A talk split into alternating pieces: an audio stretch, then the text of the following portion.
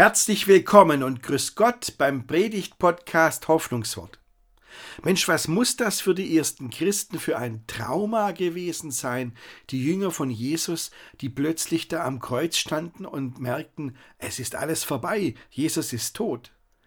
Wie haben die das verarbeitet? Wie sind die der Sache Gottes auf die Spur gekommen? Darum geht's in dieser Predigt. Ich wünsche Ihnen viel Freude beim Zuhören.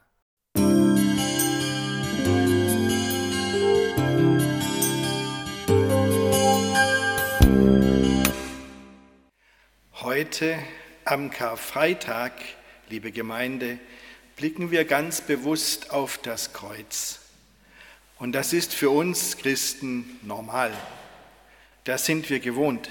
Das Kreuz ist das wichtigste Symbol unseres Glaubens.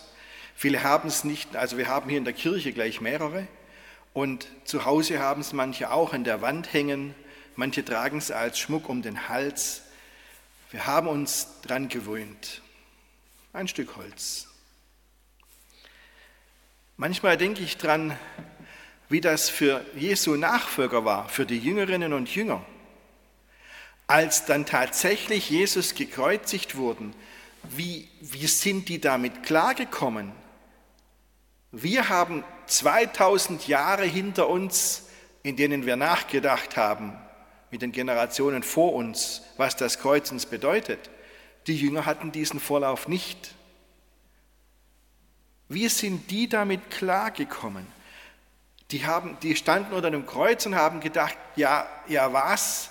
Wie kann das sein? Was hat Gott sich dabei gedacht? Wir verstehen überhaupt nichts mehr. Und das merkt man ja an ganz vielen Stellen in den Evangelien, dass die Jünger gesagt haben, wir verstehen das nicht.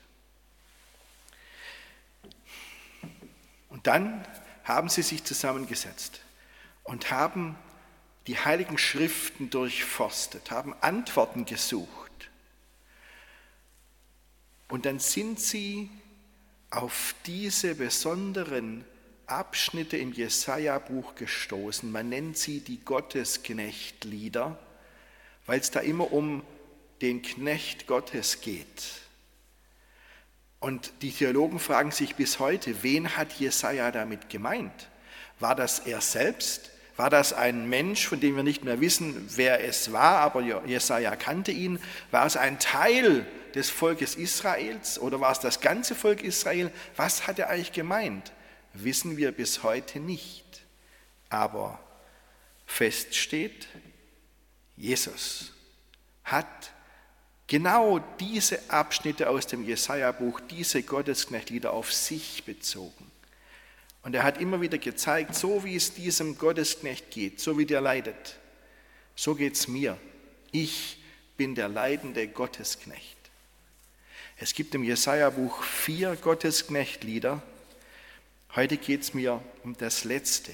Denn wissen Sie, als Jesus dann gestorben ist, da sind seine Nachfolger auf diesen Abschnitt gestoßen, auf dieses vierte Gottesknechtlied in Jesaja Kapitel 52 und 53. Und sie haben sich hingesetzt und haben das gelesen und haben es nochmal gelesen und haben es wieder gelesen. Und ganz langsam sind sie, haben sie Entdeckungen gemacht in diesem Gottesknechtlied und haben gedacht, Mensch, das, das ist ja, das ist ja Jesus, um den es da geht. Da passt ja jede einzelne Zeile. Und dann haben sie langsam angefangen zu verstehen. Ich möchte Ihnen mal einige Abschnitte aus diesem vierten Gottesknechtlied vorlesen. Und ich möchte es aber selber immer wieder unterbrechen, weil ich möchte Ihnen sagen, was die ersten Christen darin gefunden haben, was sie dann verstanden haben vom Geschehen am Kreuz und wo sie diese Spuren finden in der Bibel. Jesaja Kapitel 52, Vers 13, da fängt dieses Gottesknechtlied an. Siehe, meinem Knecht wird's gelingen, er wird erhöht und sehr hoch erhaben sein. Wie viele sich über ihn entsetzten, weil seine Gestalt hässlicher war als die anderer Leute und sein Aussehen als das der Menschenkinder, so wird er viele Heiden besprengen, dass auch Könige werden ihren Mund vor ihm halten. Denn denen nichts davon verkündet ist, die werden es nun sehen. Und die nichts davon gehört haben, die werden es merken. Und jetzt haben die Jüngerinnen und Jünger, als sie das gelesen haben, gleich in der ersten Zeile, er wird erhöht werden und sehr erhaben sein. Da haben sie gleich gemerkt, Mensch, das ist doch Jesus, der am Kreuz hängt. Und die anderen haben gesagt, nein, das ist Jesus, der auferstanden ist. Beide hatten recht. Sie haben Jesus dort wiedergefunden. Und dann aber dieses, dieser Ausdruck mit der hässlichen Gestalt dieses Gottesknechtes. Der Gottesknecht ist abgrundtief hässlich. Und sie haben sich zurückerinnert, was sie am Kreuz gesehen haben. Jesus, wie er hilflos dahängt, schmerzverzerrt und verbogen. Der Tod am Kreuz ist ein wirklich schändlicher Tod und ein grausamer Tod. Die Römer, wenn sie jemanden zum Tode verurteilt haben, hatten ihre Methode, wie das ehrlich gesagt ruckzuck geht. Aber wenn sie jemanden so richtig quälen wollten, zu Tode quälen wollten, dann haben sie ihn gekreuzigt. Und das hat Jesus durchgemacht. Und dann dieser Satz aus dem Gottesknechtlied, für wahr, er trug unsere Krankheit und lud auf sich unsere Schmerzen. Wenn er sein Leben zum Schuldopfer gegeben hat, wird er Nachkommen haben und in die Länge leben und des Herrn Plan wird durch seine Hand gelingen. Weil seine Seele sich abgemüht hat, wird er das Licht schauen und die Fülle haben. Und durch seine Erkenntnis wird er, mein Knecht, der Gerechte, den vielen Gerechtigkeit schaffen. Denn er trägt ihre Sünden. Darum will ich ihm die vielen zur Beute geben. Und er soll die Starken zum Raube haben. Dafür, dass er sein Leben in den Tod gegeben hat und den Übeltätern gleichgerechnet ist und er hat die Sünde der vielen getragen und für die Übeltäter gebeten.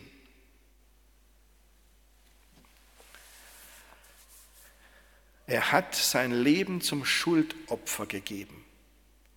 Das hat Jesus selbst im Voraus so auf sich gedeutet, im Voraus, vor seinem Tod. Er hat zu seinen Jüngern gesagt, der Menschensohn ist nicht gekommen, dass er sich dienen lasse, sondern dass er diene und sein Leben gebe als Lösegeld für viele. Schuldopfer, Lösegeld, das passt genau zusammen.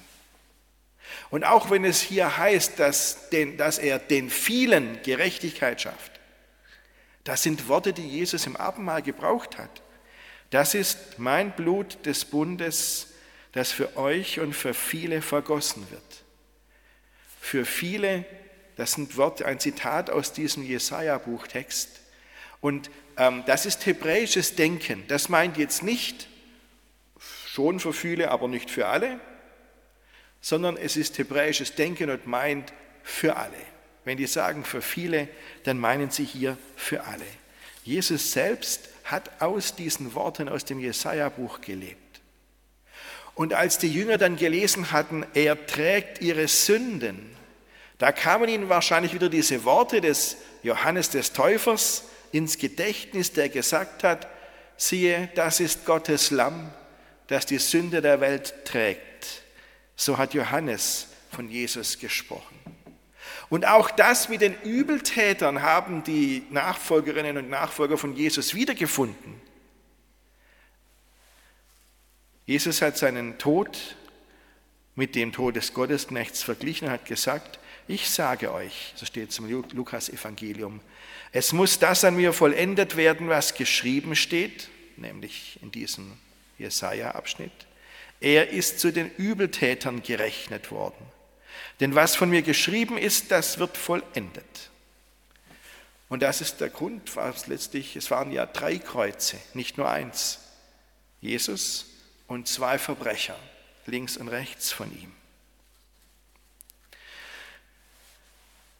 Aber selbst diese Zeile, er hat für die Übeltäter gebeten, haben die Christen dann deuten können und haben gesagt, Mensch, so war es Jesus. Was hat Jesus am Kreuz gesagt? Vater, vergib ihnen, denn sie wissen nicht, was sie tun. So hat Jesus für die gebetet, die ihn selber ans Kreuz gebracht haben. Und als es hieß, er wird das Licht schauen, da haben sie die Auferstehung wiedergefunden. Sie merken, in diesen Zeilen im Jesaja-Buch, in diesem Lied des Gottesknechtes, da haben die Männer und Frauen, die Jesus nachgefolgt sind, genau das gefunden, was da geschehen ist.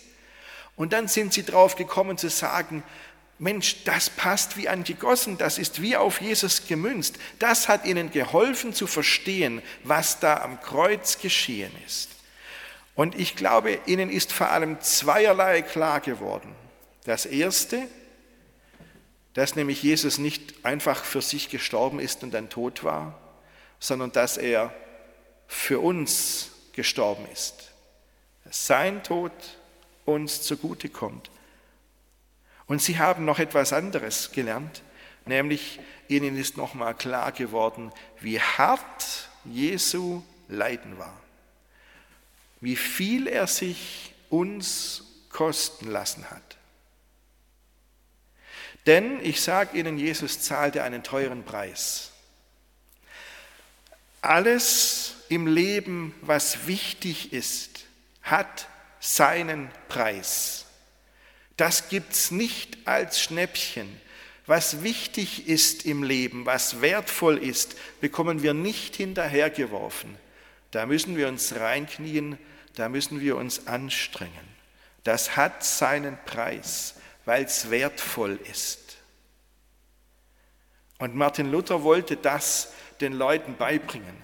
Und als er, er das Glaubensbekenntnis, das wir vorhin gesprochen haben, erklärt hat, da hat er genau darauf hingewiesen, auf den Preis, wie wertvoll das ist.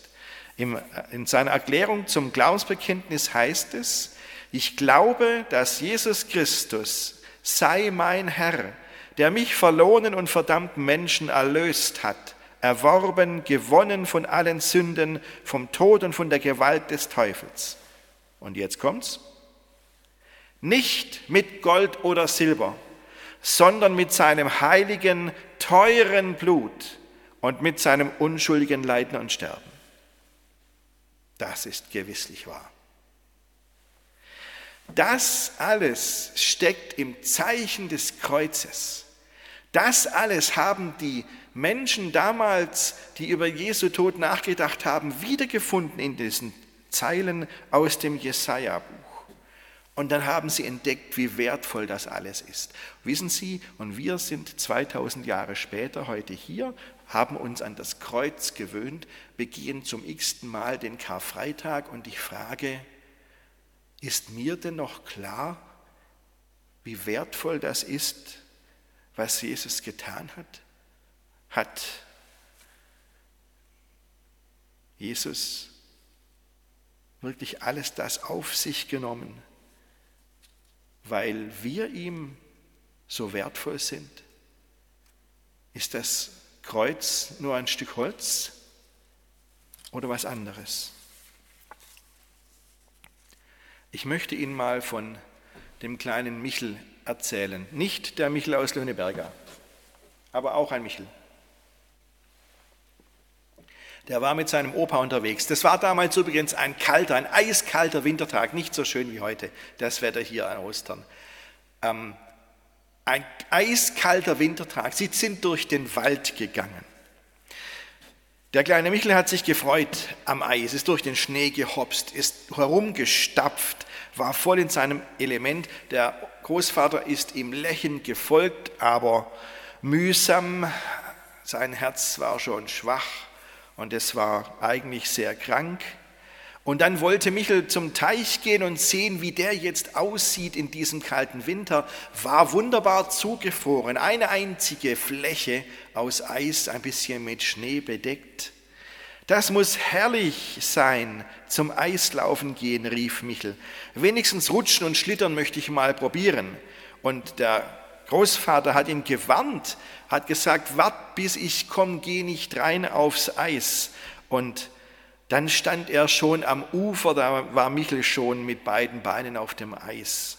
Und der Opa sagte, komm zurück, Michel.